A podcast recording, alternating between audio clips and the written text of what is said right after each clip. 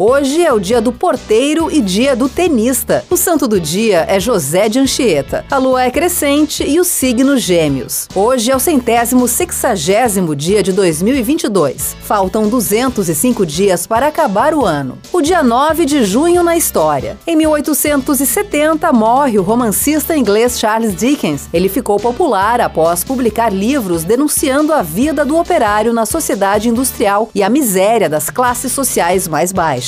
Em 1880 é fundada a Sociedade Brasileira contra a Escravidão. Em 1921, a Oficina Internacional do Trabalho adota a língua espanhola como terceiro idioma oficial. Em 1924, o Uruguai torna-se o primeiro campeão olímpico de futebol da América Latina. Em 1934, o Pato Donald, personagem de Walt Disney, é lançado nas tiras juvenis do jornal The Nation. Em 1960, o governo de Moscou declara oficialmente que defenderá Cuba caso o país seja atacado pelos Estados Unidos. Em 2006, inicia-se a Copa do Mundo FIFA de 2006 na Alemanha. Em 2019, centenas de milhares de pessoas protestam em Hong Kong, na China, contra o projeto de lei relativo à extradição. Em 2019, morre o ator de Chiquititas, Rafael Miguel. Ele e seus pais foram assassinados pelo pai de sua namorada quando chegaram à casa da garota para conversar sobre o relacionamento dos jovens.